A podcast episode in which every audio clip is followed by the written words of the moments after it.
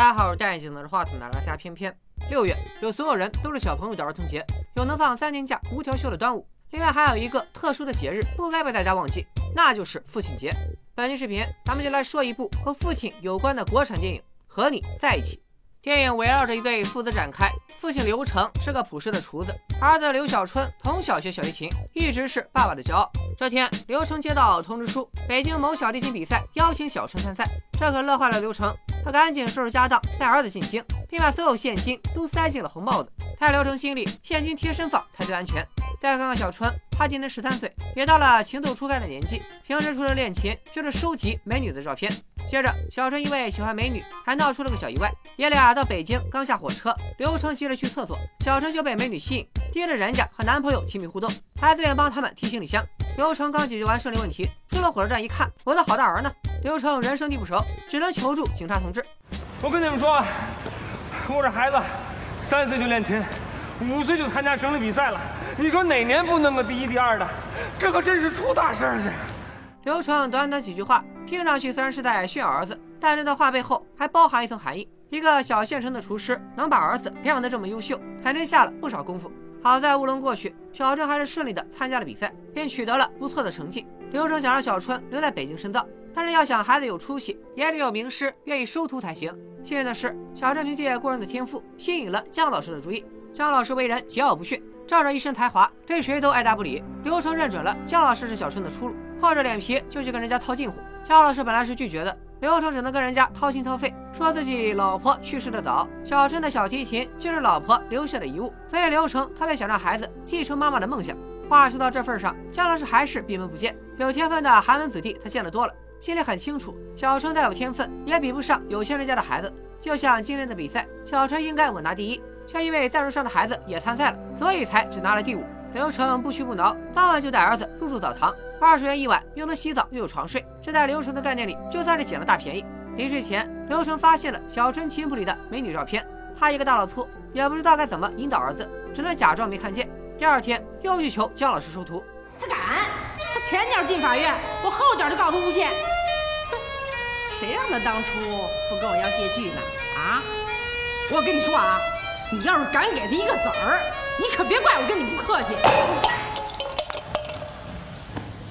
姜老师的工作环境也挺严峻。刘成见姜老师烦恼罢课，赶紧抓住机会拍马屁。刘成二顾茅庐，终于替儿子拿下了姜老师。接下来师徒相处的过程风波不断，主要原因在于姜老师的教学方式太特别，比如上课中途和邻居大妈吵架，还让小春喂猫捡臭袜子。小春觉得姜老师这种态度对不起老爸交了那么多学费，第一次上课就敢摔门逃课。刘成和小春入住四合院，没想到竟和火车站那位美女成了邻居。美女叫丽丽，见小春琴拉的不错，就叫她给自己拉琴解闷儿，一次五十，特别大方。与此同时，刘成在菜市场买菜，两个菜贩子打了起来，把他夹在了中间。塞满百元大钞的红帽子就这么被扯没了。刘成和儿子说起这事儿还在肉疼，小春却并不在乎，他掏出了从丽丽那里赚的五十大钞，安慰老爸：“你哪来的钱？我拉琴挣的，拿着。”钱丢了，低头认罪吧。没过多久，丽丽的男友过生日，她特意让小春拉琴助兴。可丽丽准备好美酒佳肴，男友却放了她的鸽子。小春也没有啥别的技能，只好拉琴哄丽丽高兴。刘成听到琴声，又见儿子从丽丽家出来，脸上还有个口红印，他担心小春学坏，想找丽丽说道说道。可刘成真见了洋气的丽丽，又笨嘴拙舌的，什么也说不出来。转眼又到了上课的时间，姜老师安排小春擦谱子。我本来还以为是跟吉他里的爬格子一样，是一种打磨基本功的专业术语，结果就是字面意思，把谱子上的灰尘擦干净。小春懒得和姜老师再起争执，老老实实的擦起了琴谱。姜老师便给小春讲起了谱子的由来。原来这份琴谱是姜老师念书时和一个女同学一起抄的，上面还留着女同学的笔记。女同学本来对姜老师有意思，可姜老师钢铁直男一个，当初说啥也做不到，主动追求女同学。导致他从大学毕业到现在一直是单身狗。肖老师对小春说：“他的人生只要有音乐就够了。”小春一边擦谱子一边记谱子，像开了窍一样，突然理解了姜老师的内心。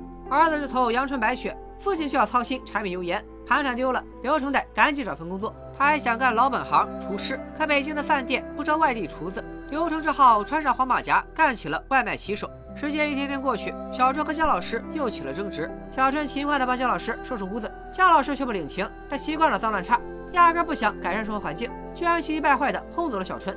丽丽恰巧路过，见小春受了委屈，就要带小春去商场消费。不巧，刚好撞见男友和富婆勾搭在一起。看来丽丽的男友不仅是渣男，还经常吃软饭。丽丽灵机一动，让小春配合她演一出戏。听着你说什么？你这破事啊！老公，哟，谈生意呢？还是个女客户。哎，哇，长得真漂亮。好好教训了男友一番，丽丽想化悲愤为购买力，可她表面光鲜，实则囊中羞涩，买不起最喜欢的白色貂皮大衣。小春看在眼里，默默记在心上。另一边，刘成送外卖送到音乐厅，台上的小提琴家收获鲜花和掌声。虽然听不懂人家拉的是什么，但刘成也希望儿子有这么一天。小提琴家还深情鞠躬，感谢恩师于教授。于教授表面配合徒弟演出，私下却批评徒弟的琴声没感情。刘成偷听到了师徒的对话，他虽然不懂音乐，但他看得出于教授在音乐圈的地位，也许是时候给儿子换个老师了。可通过这段时间的相处，姜老师对小春已经亦师亦友，小春也逐渐习惯了姜老师的风格。刘成准备了好酒好菜，为了儿子的前途，他不得不做拆散这对师徒的恶人。哎呦，哎呦，老师，姜老师干嘛？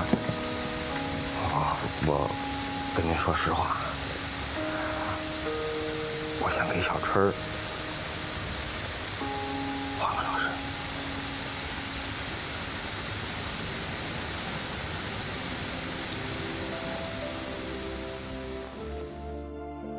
姜老师尽管从来没表现过，但他欣赏小春的才华。如果小春只是喜欢音乐，可以留在他的身边；但如果小春想要成功，他应该选择于教授。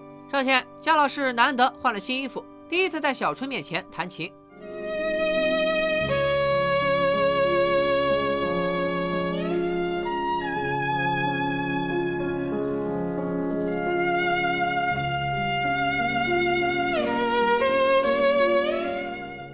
结束，姜老师心里即便舍不得，也必须和小春道别了。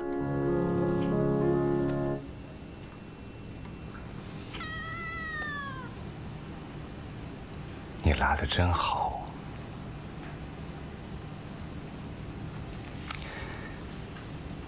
刘小春，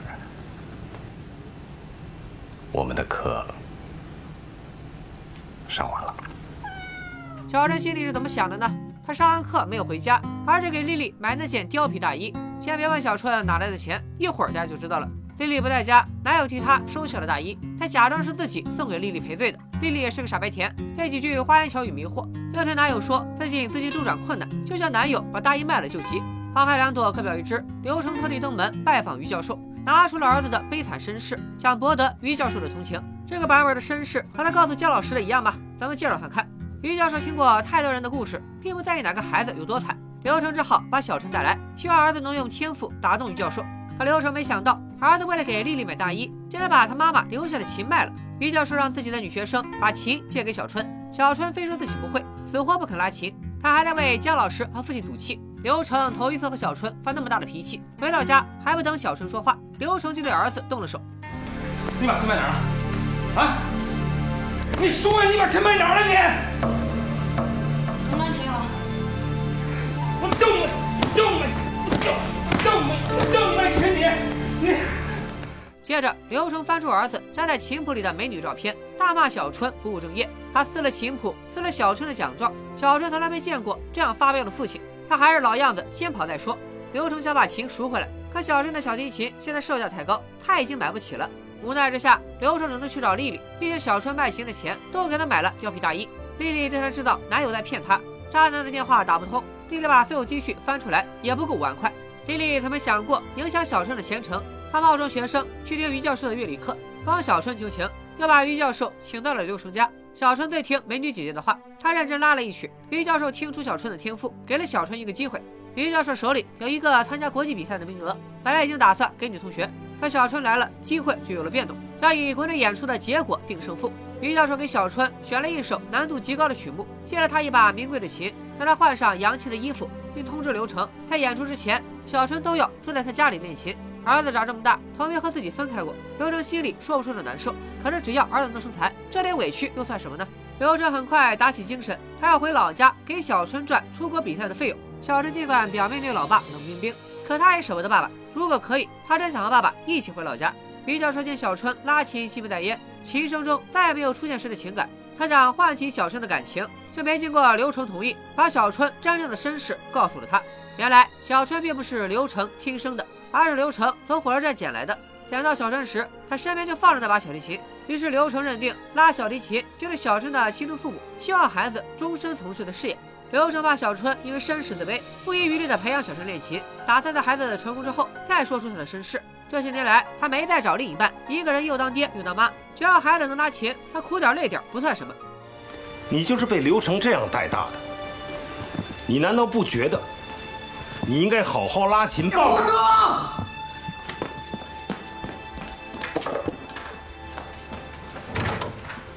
刘小春，小春哭着回家找刘成，他和爸爸道歉，他不该不听话，不该卖琴，他怕爸爸再也不要他了。刘成哪知道孩子这是怎么了？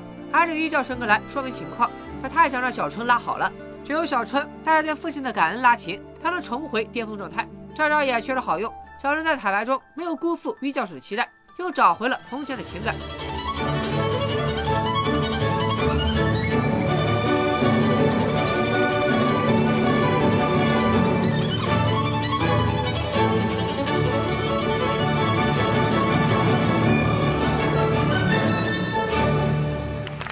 刘成就要回老家了，小春换上爸爸织的新毛衣，帮他收拾回老家的行李。两人心里都是又高兴又不舍。小春想让爸爸看完他在国内的演出再走，刘成却怕看了更舍不得，已经订好了演出当晚的车票。也许他已经想好了，将来儿子出国发展，就不再需要他这个父亲走到哪跟到哪了。小春回到于教授家，女同学受够了于教授对小春的偏爱。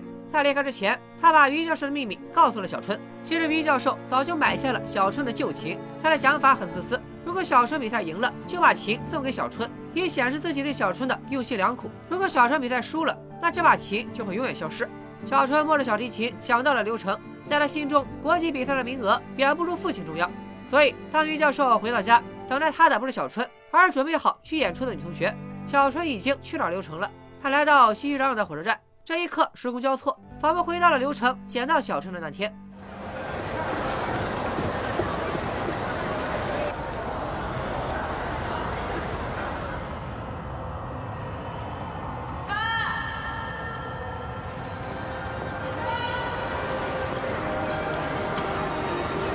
爸，刘成，春儿，爸，春儿。小春四处寻找刘成的身影，终于在人群中找到了刘成。说起来，他还从来没好好拉一次琴给父亲听。这一刻，他是想让父亲做他的听众。